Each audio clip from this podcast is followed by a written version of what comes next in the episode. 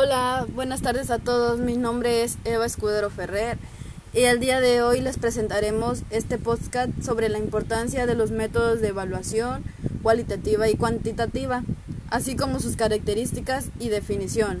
Comencemos.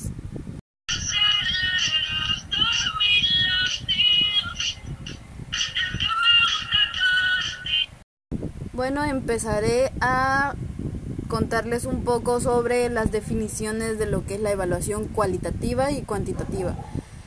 La cualitativa es aquella cuyo enfoque es mirar más la calidad del proceso educativo que en los resultados del mismo.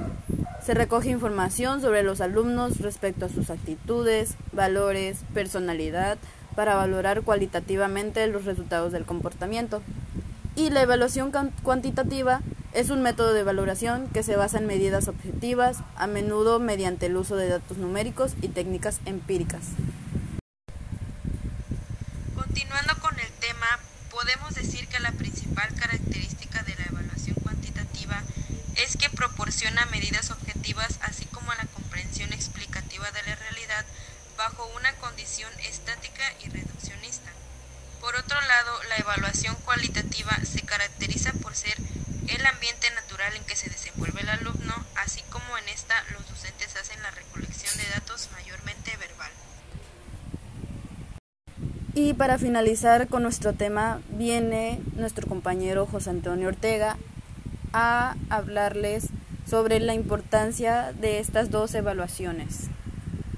Terminar, diré algunas de las importancias que tienen estos dos tipos de evaluaciones.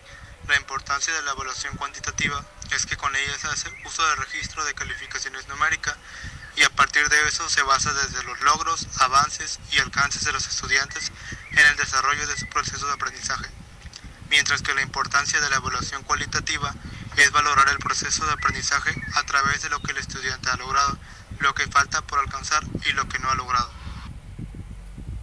Ok, bueno, pues eso ha sido todo de nuestra parte.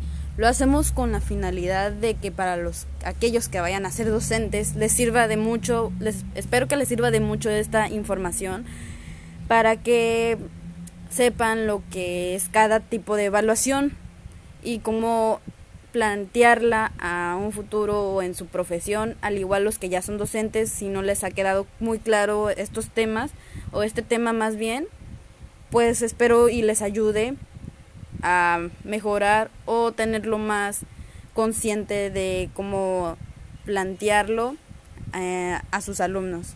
Y pues eso ha sido todo en nuestra parte. Muchísimas gracias y espero, ver, espero verlos en otra sesión.